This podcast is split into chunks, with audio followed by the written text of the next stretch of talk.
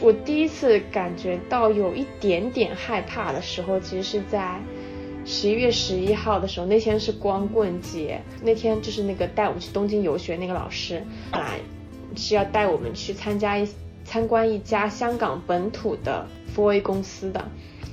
但是一天早上我跟我同学坐上了小巴，准备发的时候，就发现平时可能就走路走五分钟的路就就好了。但是那天，那些小巴开了二十分钟，然后我们就看到前面就是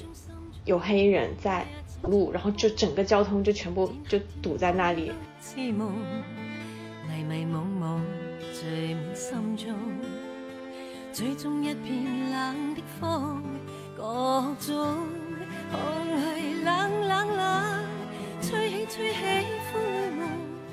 对我的同学的妈妈还在羡慕我，还在跟我妈说，就是之前还觉得哦，你你女儿去香港有点危险还是怎么样的，就是因为她女儿在美国，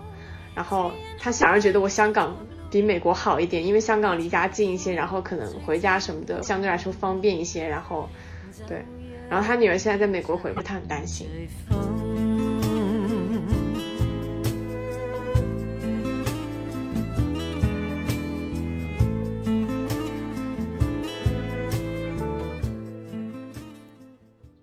各位听众好，欢迎来到新一期成绩播客，我是王月洲。如果没有新冠疫情，今年二月我本来计划去一趟香港。和很多人一样，我非常好奇这个城市过去一年来的变化。但疫情之下无法远行，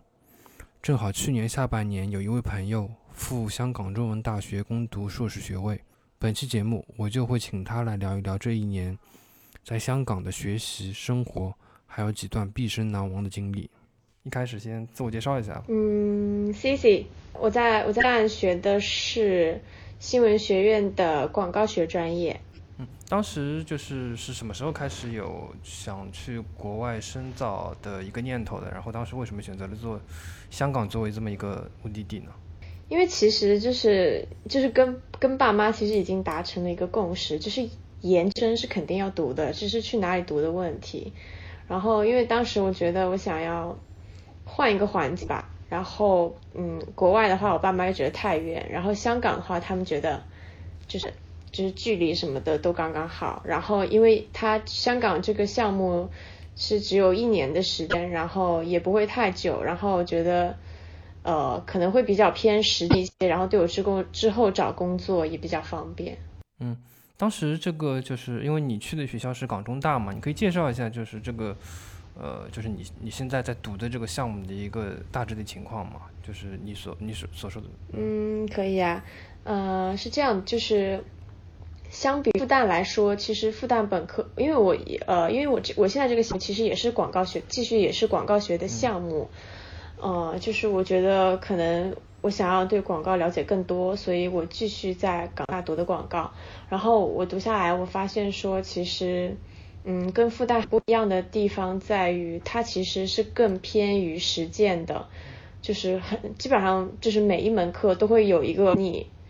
实践操作的项目，然后老师会介绍呃真实的客户给你，然后同时我们的老师。其实也都是业界非常有经验的人，他们有些是啊咨询公司，有些是媒介投放公司，然后有些是 4A 公司非常出名的 creative，还有一些策划人什么的。对，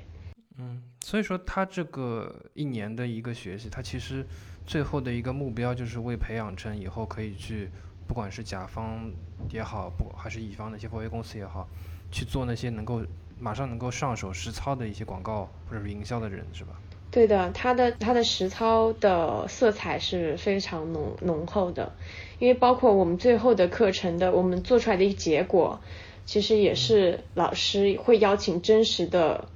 嗯客户那些甲方爸爸他们会来给我们做评价，就是做点评，然后给我们一些建议这样。嗯，因为我看到你当时好像是就是在在你刚入学的一段时间就去过。东京去，那应该是个游学是吧？嗯，是十一是是去年十一月份的时候，然后那个那个那个项目其实是我们我们广告系的一个教授他组织的，因为他自己是香港的那个香港 Four A 的前任主席，然后就是他就是这么多年从业经验下来，他也认识很多人嘛，然后他通过他的朋友，包括他朋友的朋友的朋友，就是他其实每年都会组织学生。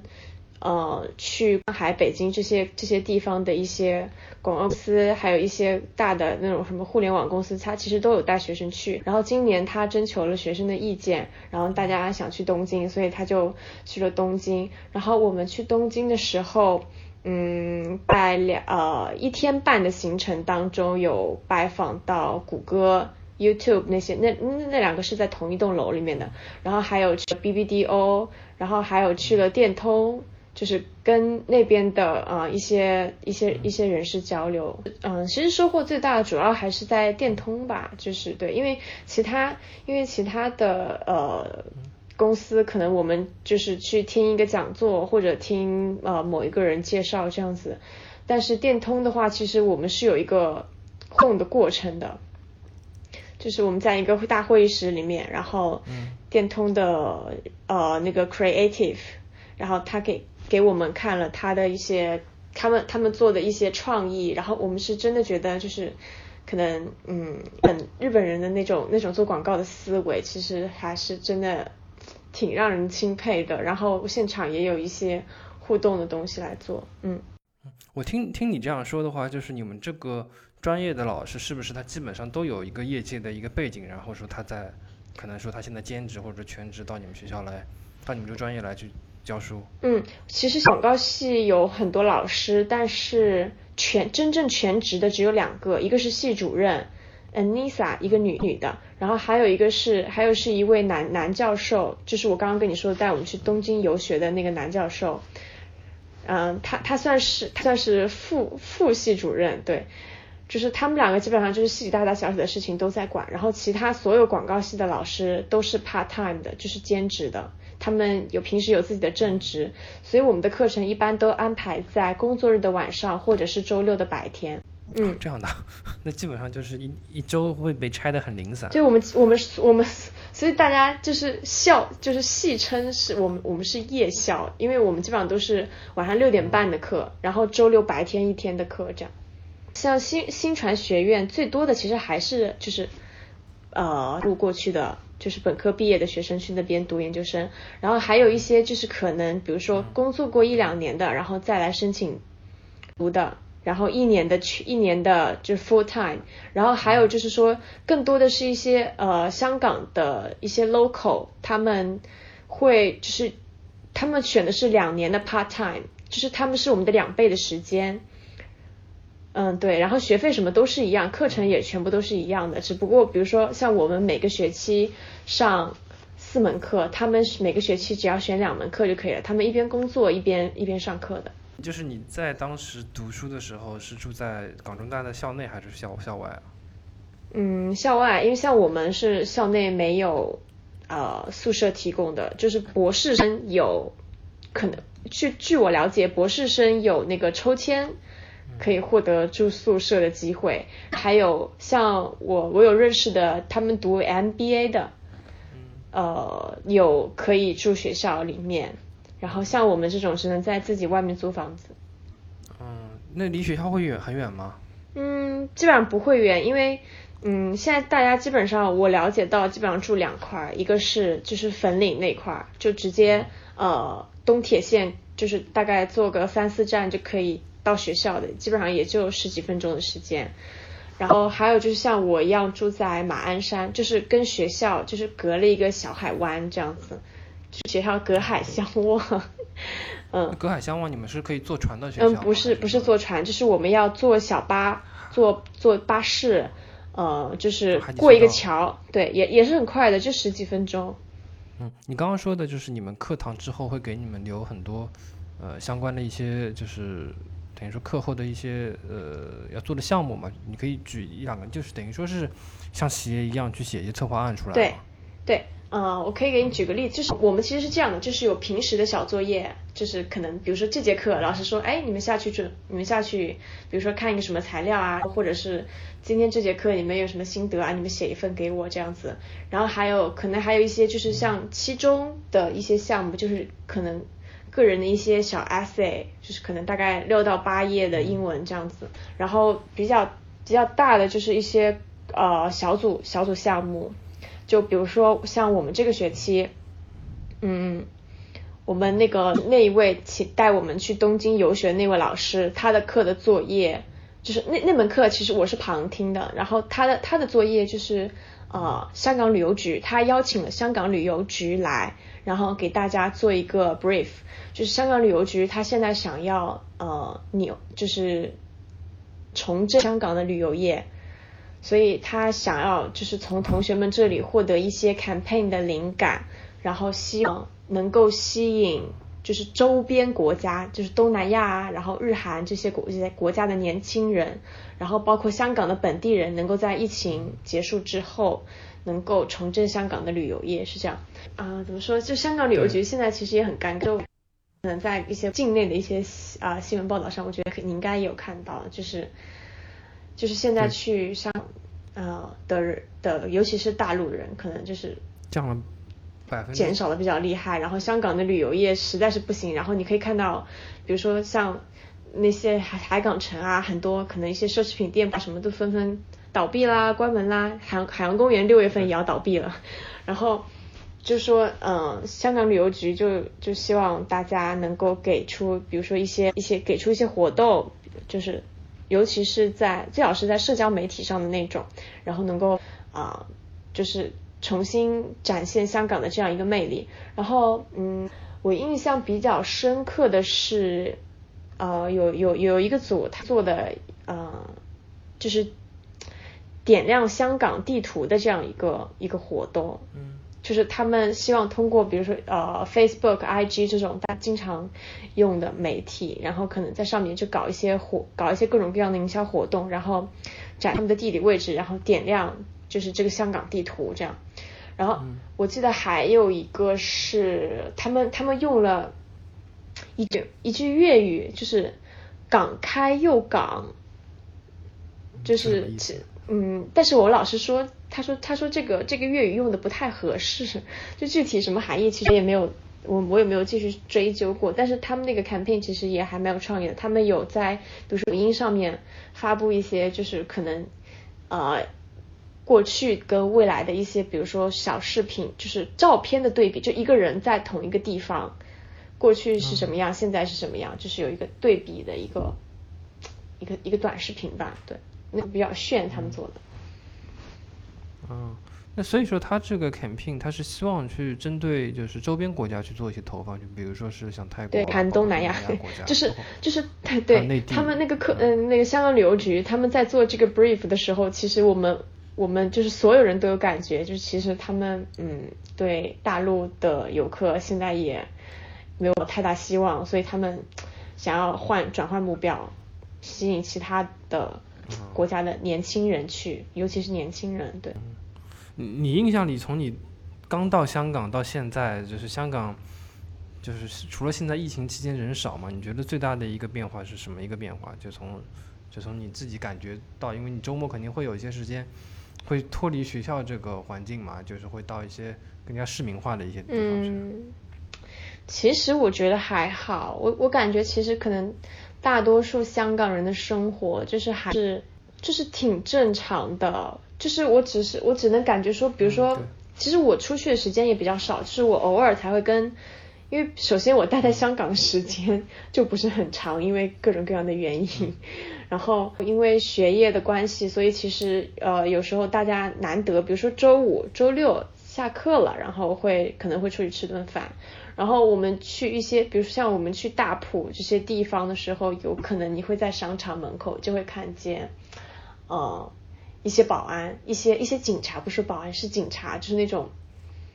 头盔什么，那种什么盾牌什么，反正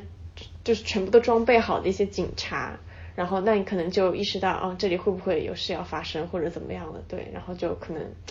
尽量的远离一点。但是我的大多数的生活其实还是正常的，对。然后其实我觉得，嗯，这一次就是香港是整个风波，我觉得一可能对于大家最大的影响就在于说，大家的一个媒，大家的对于媒体的一个态度吧，就是就是你可以很明显的感觉到，就是说，大家现在好像越来越不喜欢 TVB 了。虽然虽然虽然它的收视率在香港其实还是很高的，嗯，但是特别是年轻人，就是现在越来越不喜欢看 TVB，然后反而喜欢看 ViuTV 这种这种这种这种这种频道。然后还有就是，嗯，就大家可能，嗯，我们老师也有给我们看过，就是港中文，嗯，跟明报做的一些民意调查，这种，嗯。就是那个，就是对那个反送中条例做的，他们他们一共做了五次民意调查，然后我们老师给我们看了，嗯，第五次民意调查的一个结果。虽然那个问卷其实你可以看到它有很明显的倾向性，但是我觉得，嗯，我觉得大家对于港府的态度就，嗯嗯，不是很好。你开，你最开始是从什么媒介上去慢慢的去？就知道这个事情了，还是说你身边就就从你身边，其实港容大也是这个事件的，就是核心的一个发生地之一嘛。我不知道你是从媒体上知道，还是从身边先是进，先是在学校里吧，就是因为每天在学校进进出出，就是你可以看到学校的墙上面就是画满了各种各样的涂鸦，就是到处都是，就是最夸张的就是就是一夜之间，就是图书馆门口，然后。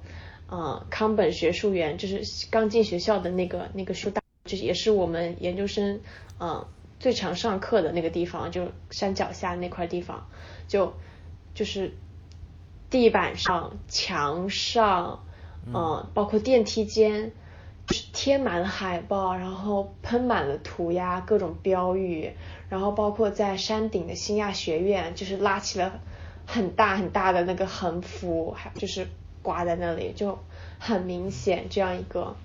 然后来的时候其实就是大概，嗯，我没有记错的话，大概是九月份、十月份那个时候，嗯，我们晚上回家的时候会看电视，因为电视有就是直播，或者是我们直接在 YouTube 上看，就是香港零一的那个直播，就会你会看到今天哪个地方。嗯，又在闹事了，警察又出动了，就是这样。对，因为毕竟他是在你身边发生的事情嘛，你开始肯定还是会有害怕的。其实我我这真的还好，就是因为马鞍山就是其实不是市中心，也不是人多的地方，住的地方都还好。就是我我我唯一就是有有大概算亲身体验的一回是中秋节的时候。就中秋节的时候我没回家。中秋节的时候，马鞍山的那个海滨长廊，就是嗯有很很多的，就是示威者，就是他们他们直接大晚上的，大概一直大概嗯从九点多一直到十一点左右吧，就一直在那个海滨长廊上在那里游游行，然后在那里大喊什么香港加油什么什么的，就是大诉求缺一不可，就一直在那里喊是这样子。这嗯，但是我也我也我其实也没有觉得。嗯，有太大影响吗？因为只有那一次，就那以后再也没有过了，包括国庆也没有。呃，然后还有就是十之后其实一直都还好，就是我看到的我看到的呃一切新闻，就是其实都只是在新闻里，就是我自己是没有亲身体会到的。然后嗯，还有一个就是离我家很近的，就是我不知道你有啊你有没有听说过，就是嗯有一位老伯，就是嗯。被人烧，不是泼了汽油，然后点了火。那个地点的发生地就是在我家附近的，就是那个马鞍山那个新港呃马鞍山广场那个连廊那个地方，就大概离我家嗯嗯大概八分钟的路走路的距离吧，对对。嗯，那那那那个长廊，其实我们有时候买买东西啊，买菜啊，也也经常经过的，就只是没想到，就是会会真的会发生在那里。但是，就是嗯，怎么说，毕竟是你你没有亲身经历过的，所以我其实当时也没有觉得有多害怕，反而是我妈她她比较害怕，她只就是她在她在大陆，她看到了那个新闻，然后她就觉得这个东西离我家那么近，然后。那么吓人，然后他就拼命的拼命的叫叫我回来，但是我我是真的觉得当时，嗯，其实我觉得对我自己的人身安全并没有什么太大的威胁或者什么的，像我们一般走在路上，嗯，也不会特别，比如说特意的去跟别人争执什么政治立场啊什么的，对吧？然后我一般走在路上也不说话，你要说别人要是真的，比如说。嗯，无差别的仇视内地人的话，我在路上一般也不会讲话，就是也不会随暴露出可能我是一个呃内地人，而且嗯，其实我也会一点点的语，就是可能跟大家交流起来也还好，所以我当时真的没有觉得有太大的危险或者怎么样的。然后嗯，我我是我第一次感觉到有一点点害怕的时候，其实是在十一月十一号的时候，那天是光棍节。然后我们的我们的老师那天就是那个带我们去东京游学那个老师，本来是要带我们去参加一参观一家香港本土的，嗯，就是呃 f o A 公司的。但是那天早上我跟我同学坐上了小巴，准备发的时候，就发现平时可能就走路走五分钟的路就就好了，但是那天。那些小巴开了二十分钟，然后我们就看到前面就是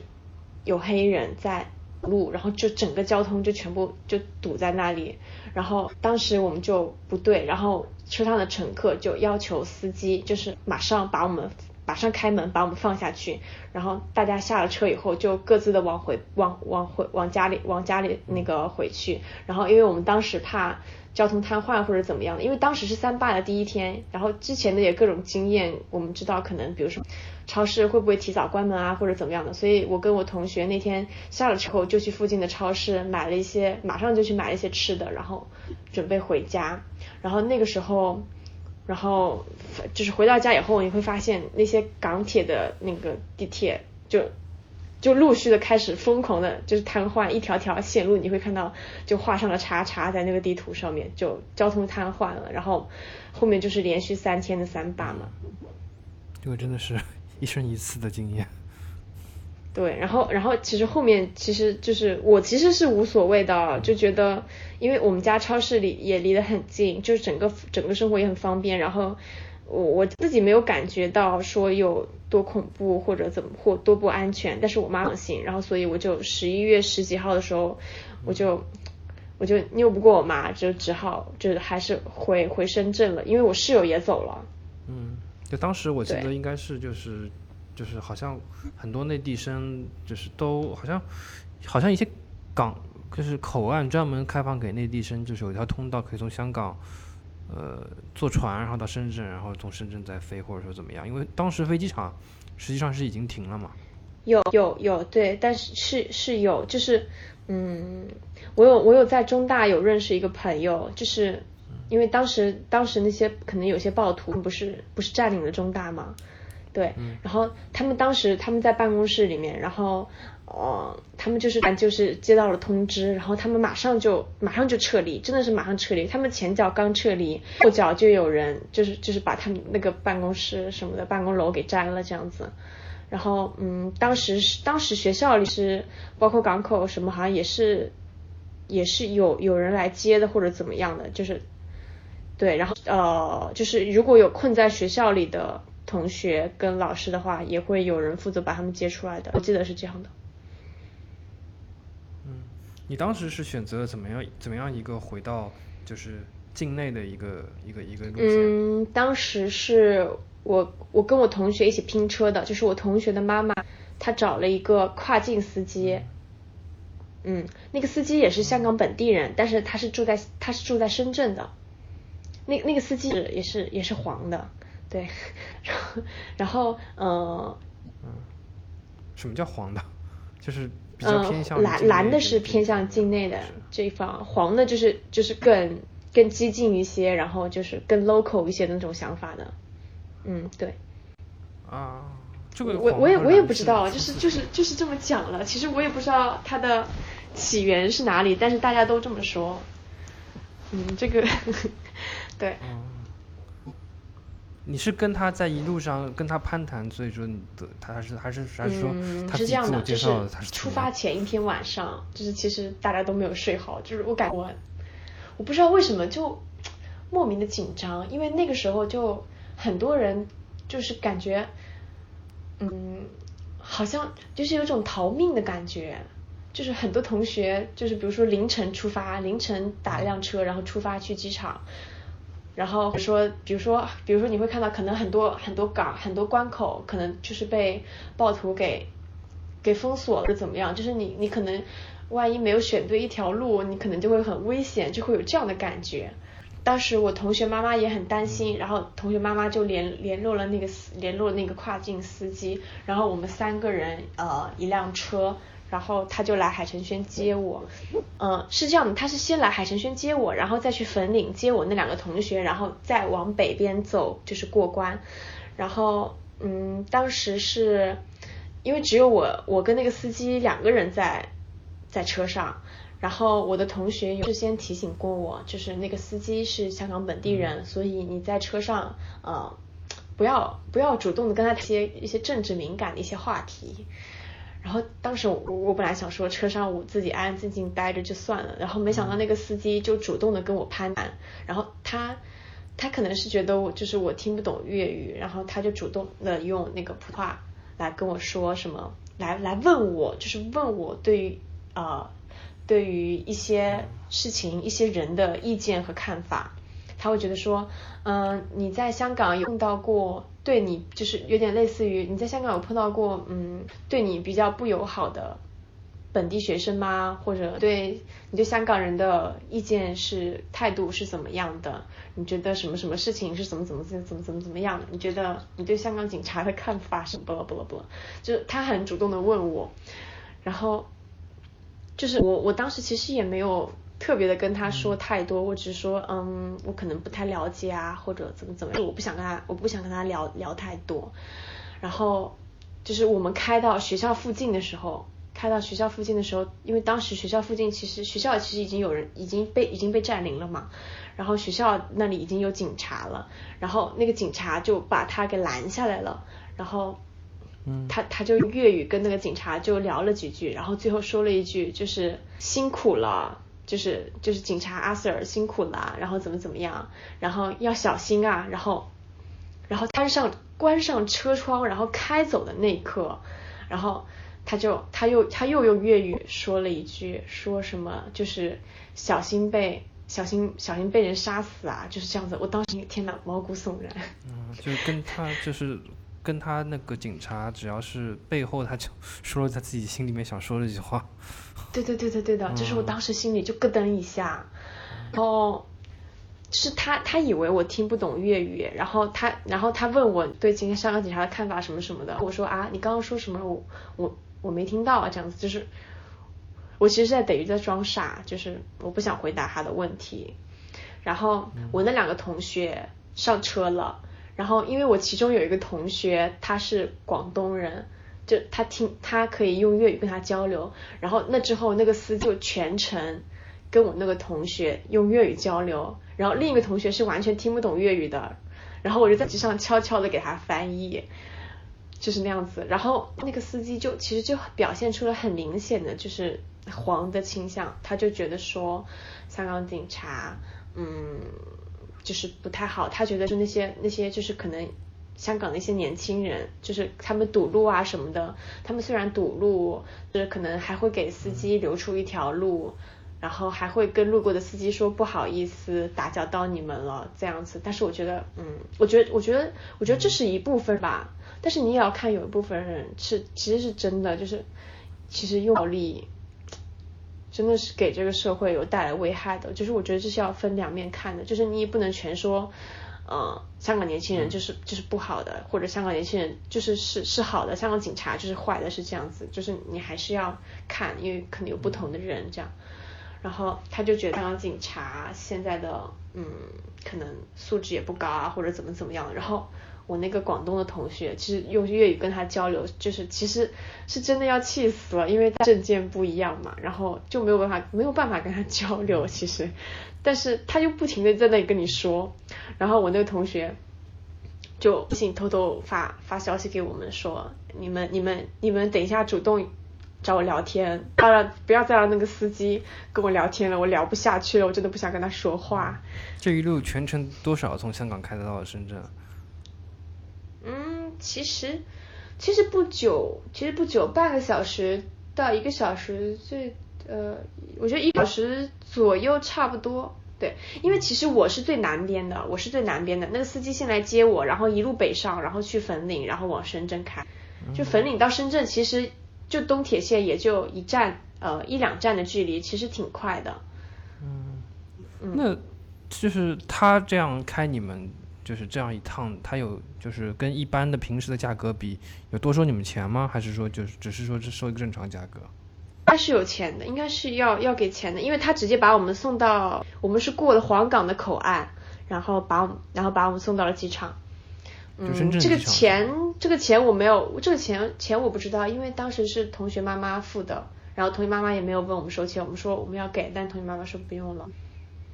啊，然后你再从深圳再飞飞到上海来的？对的。嗯，还是一路蛮蛮艰辛的。当时你们应该同学。就内地生之间，应该大部分都是通过种种方式先到境内，然后再从境内飞到。对对对。嗯，你你当时有提到，就是你妈妈她会就是看到类似的一个情况，他会比很要紧很很紧张嘛？就我不知道你，因为你一方面会在那个香港看一些本地的新闻，然后因为你有就是国内的。同学嘛，你你肯定也会看到一些国内朋友圈转的一些新闻。你觉得这两这两个就是圈层的信息之间会有一些不一样的地方吗？嗯，有我在香港就是从各个渠道就是接收到的信息。觉得跟我在一些大陆的媒体上看到的信息，就是嗯，其实你也懂的，就是肯定是不一样的，对。就是香港这边肯定是更偏向香港的，对。然后呃，就是大陆这边肯定是可能感觉大陆那时候，我感觉就是在爸妈朋友圈里面传的更多的还是就是香港发生的各种。暴力事件，对，就主要是比如说那个像那个老伯，就是被人泼汽油烧了，然后还有还有什么老伯就是 就是拿被人拿砖块给砸了，就是这种新闻，他们接触的会是这种新闻更多一些，我我个人是这样觉得。就是可能境内的媒体会把一些特别极端化的个案，他去拿出来讲很多很多。还是会还是会就是报道一些，对，但其实嗯。整个上的社会，我觉得除了除了三霸的那段时间，嗯，还是在较为正常的一个环境下运转的。嗯，对，嗯，就包括可能有一些，就是除了除了一些商铺什么可能被砸了或者怎么样的，对。嗯，对，就是因为包括这次疫情的情况下，因为我有别的。朋友在香港上班，他跟我说，因为上海的地铁里，我我相信在杭州的地铁里，我不知道有没有，就像上海地铁里面，他在疫情开始之后，他就马上开始放很多跟疫情相关的广播，就戴好口罩啊，包括扫码乘车啊等等。但我香港的朋友跟我说，就一直到现在为止，香港地铁里那些广播还就是正常的在放那些报站音啊，包括提醒你一些抓紧扶手之类的声音，就没有。搞得整个气氛都会特别特别紧张，这样子。就我不知道你从这次，因为你是后来就到上海之后就可以开始上网课了嘛，然后网课到应该是到就上周吧，还是上上周才到才回到香港。嗯，对，你们这个是一，今天应该是我隔离的。你们这个是有特殊的通道，学生可以回到香港吗？因为好像正常情况下现在的。普通的内地人应该去不了香港吧？嗯，港澳通行证能走，就是其实还是能走的。对，就是就是就是所有人就是要隔离，就是现现在不是新出了那个政策嘛？就是可能除了一些什么科研还不知道什么的人士，然后跨境学童就可以不用隔离，其他人就是一定要隔离的。嗯，OK。就是要在香港隔离十四天。啊，那你是他他是怎么个隔离法？你可以介绍一下吗？就是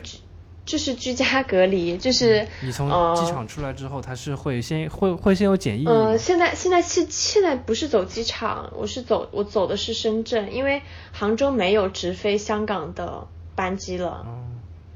对，然后所以我只能从深圳走，然后嗯，就是到深圳之后，然后从深呃从那个深圳湾那个港口，然后你一去深圳湾，他就让你就是填那个申报健康申报，然后你就是填了健康申报之后，就是有好几道关卡，就是就是呃询问一些你的情况，然后询问你去香港干嘛，然后嗯测的体温，然后看你的查看你的健康申报，然后他们会然后嗯会给你就是发一个就是居家隔离的一个大袋子，然后里面有一些居家隔离的说明，然后我当时那个那个那个那个检疫人员还比较好，然后他送了我一支体温计，让我居家隔离的时候每天自己量体温，然后就是发了一本小册子给我，让我啊、自己每天记录自己的体温，然后还给了我呃给我手上戴了一个嗯防疫手环，嗯，那那个手环是呃连着我手机上的一个呃居安抗疫的一个 A P P，然后就是那个手这呃这个手环是有定位功能的，就是我到家之后，我打开我打开我的 A P P，然后然后我的 A P P 就会连上我的手环，然后我我带着这个手环，带着我的手机，就是在家里这样走一圈，然后是把我整个定位的这个位置给记录下来。然后我这十四天，我就是我必须待在家里，待在我这个范围里面。那我比如说，嗯，遭到破坏，或者我的手环跟我的手机就是分开了，或者我的手环，呃，可能就是他们定位我的手环离开了这个地方，然后可能就会，据说会通知可能附近的警察或者就是检疫负责的人，就是嗯来抓我。啊 啊，就是现现现就是高科技版的画地为牢。对，但是很难受这个东西，你知道它比 Apple Watch 还大一圈，它是要你然后戴在手上很难，对，要一直戴一直戴着吗？它不能脱下来，就是不能脱，因为不能脱他当时是他戴的时候是检疫人员他给你戴上的，他会根据你那个手腕的那个粗细，他给你直接调节好，就直接扣死了。对，嗯就是戴着，对它它有一点防水，但是他说他不能长时间进水。嗯，那还蛮，感觉又不是那么高科技，对，但是我我感我我感觉我看新闻，这个手环感觉也经历过好几代，就是我我我不知道我手上的这个现在是第几代，就是之前好像是一一条窄窄的带子，但是我现在这个就像一只手表一样，对我对，还蛮大一个，就是比 Apple Watch 那个那个那个屏幕还要再大一点点。你你感觉就是因为你本身之前是就之前疫情国内就境内疫情最严重的那段时间，你是在就是杭州嘛，在浙江，浙江它嗯各方面的一个 就是高科技的那些抗疫的什么健康码啊什么，其实都从浙江出来的嘛，包括很多杭州吧，我记得就是有一段时间也的这种社区的管控也比较厉害，你觉得？就是你，你如果就从你自己个人感受比较一下这两个城市的一个呃这些举措，你感你感觉上就就你个人而言，你感觉怎么样？你说香港和杭州相比吗对香港和杭州相比的一些就各方面的感受吧。嗯？OK，我明白，就是其实，在杭州我基本上就待在家里，就是没怎么出去过。我我我也有一个多，我至少有一个多月，最长最长的一段时间有一个多月，连续一个多月没有没有迈出过家门。然后，嗯，之后因为每天都是在家里上网课，然后我们老师还会安排一些别的，嗯，就是一些讲话啊什么的，所以基本上我一个礼拜也就周日才出一次门这样。嗯，其实我感觉香港这边是一开始肯定是杭州的情况严重，然后到后面杭州情况开始好转，反而是香港的情况开始厉害起来。但是我觉得香港没有那么严吧，就是我总感觉没有没有像杭州那么的严格。像我在杭州在家的时候，就是最最严最严的那段时间，就是小区有发了一家一户的那个出入证，就是一户人家两天才可以有一个人可以出一次门，这样。但是香港这边就是感觉大家的生活就一直，虽然大家嗯是是处在一种抗疫的一种一种还是相对紧张的氛围里面，但是我觉得大家的他的日常生活还是没有呃受到什么阻碍，就是最多就是据我所知，可能一些公司基本上现在都采取那种就是 A B 就是 A B 两班倒这样子。就五十五十这样的人上班。那你现在就是这次隔离完之后，就是理完东西就基本上就是等于说是暂时告别香港这个地方了，是是是吗？还是？嗯，对的，因为，嗯，我的房租也要到期了，我房租是六月份到期。嗯。对，然后我这边，我其实我这次回来其实还是主要收拾行李的，然后。嗯，因为考虑到之后可能还有暑期实习什么的，然后所以我就我就想说这次早点回来都收拾行李，然后隔离完，然后可能回杭州，那我可能就要直接开始实习了。嗯嗯，因为因为毕业了嘛，要找工作了。嗯，就如果说没有这次疫情的话，你们本身这个学期是怎么规划的？也是以网课为主吗？还是说可能会有一些别的？嗯，没有疫情的话，当然肯定还是在学校里。就是就是再除去可能，如果不会再有暴力事件发生的话，嗯，肯定还是在学校里，因为其实怎么说，这学期就是上学期已经十一月就结课，就已经课程才上了一半，就不了了之，就大家大家一月份回学校重新上了一个课了，于这个学期其实还是很充满期待的，觉得这个学期能够重新开始了，但是没想到说。一次疫情就让我们，嗯，只过了一个年，本来以为只是回家过一个礼拜的年而已，没想到就直接 在家里待了三个多月。嗯，那确实这一年特别不容易，基本上没怎么好好上过课。对。嗯，你感觉你感觉就是如果说，就是这一年，如果说现在问你去香港后不后悔？你觉得你你会后悔吗？就选择去香港的话？嗯。现在现在整体来看还是不后悔的，因为我觉得，嗯，收更多吧。对，嗯，首先一方面是就现在就香港的这个研究生的学习，就是就是在实践方面，我觉得我是真的成长了很多的，就是是真的在一些实操方面就学习到了很多经验跟一些技巧。我觉得就是嗯。在本科的经历不能比的，然后还有就是怎么说？其实就是这一年，就是感觉经历过很多事情。就是我跟我的我的我跟我的同学们也聊过，之前也聊过这一就是就虽然我们这一届看起来很难，但其实感觉这样这样子锻炼下来，就大家的可能心理承受能力，包括对，然后对于一些事情的一些看法，可能都会有都会成长很多。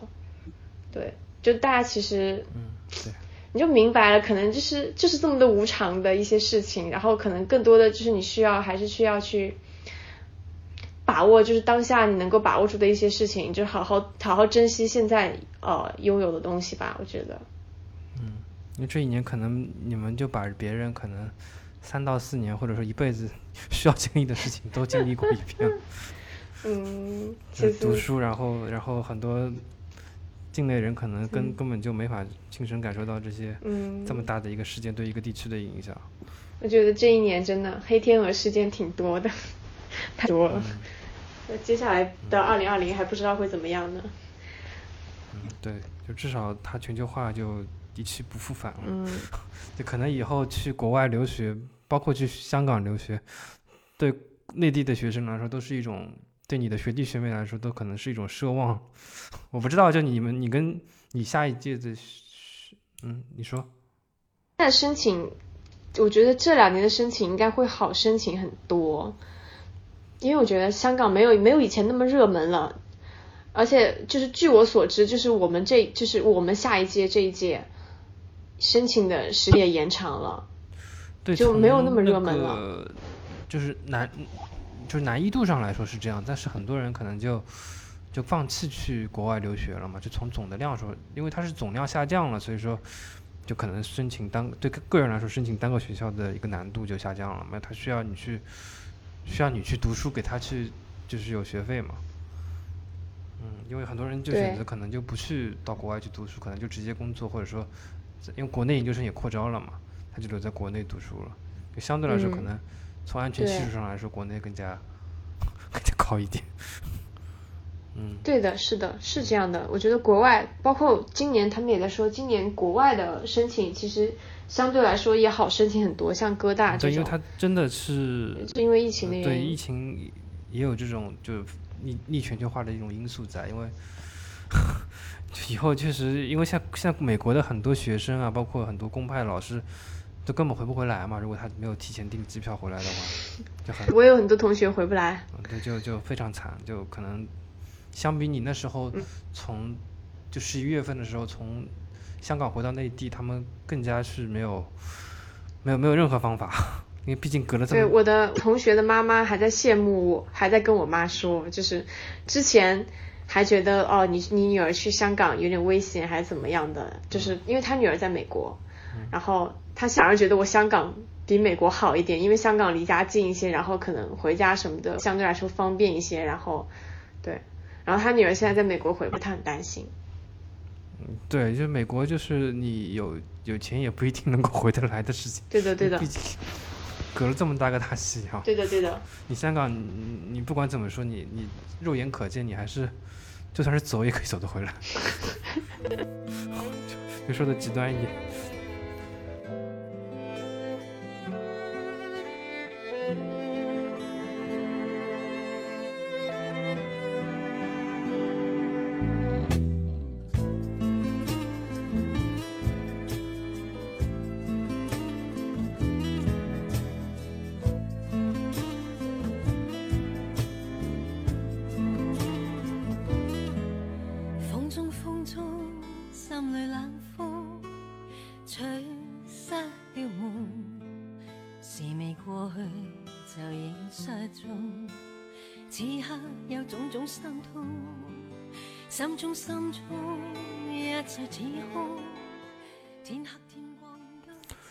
播客开通了微信听友群，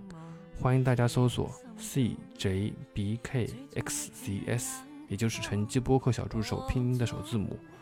小助手会邀请您進群參與討論。吹起吹起灰夢，過去的心仿卓然，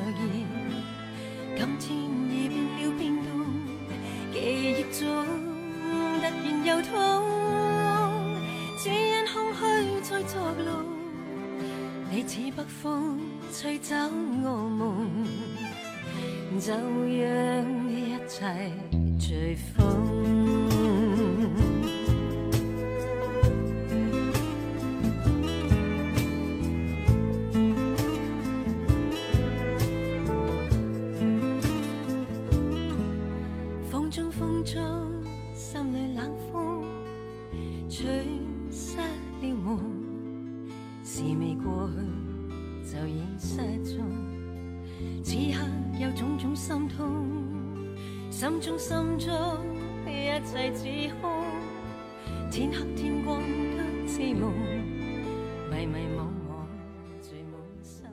感謝收听本期节目，您可以在微博、微信上搜索“晨曦播客”与我们互动，也可以在喜马拉雅、苹果 Podcast、小宇宙等播客客户端上收听节目。如果喜欢节目，欢迎您在各大平台打分、评论，并分享节目给您的朋友。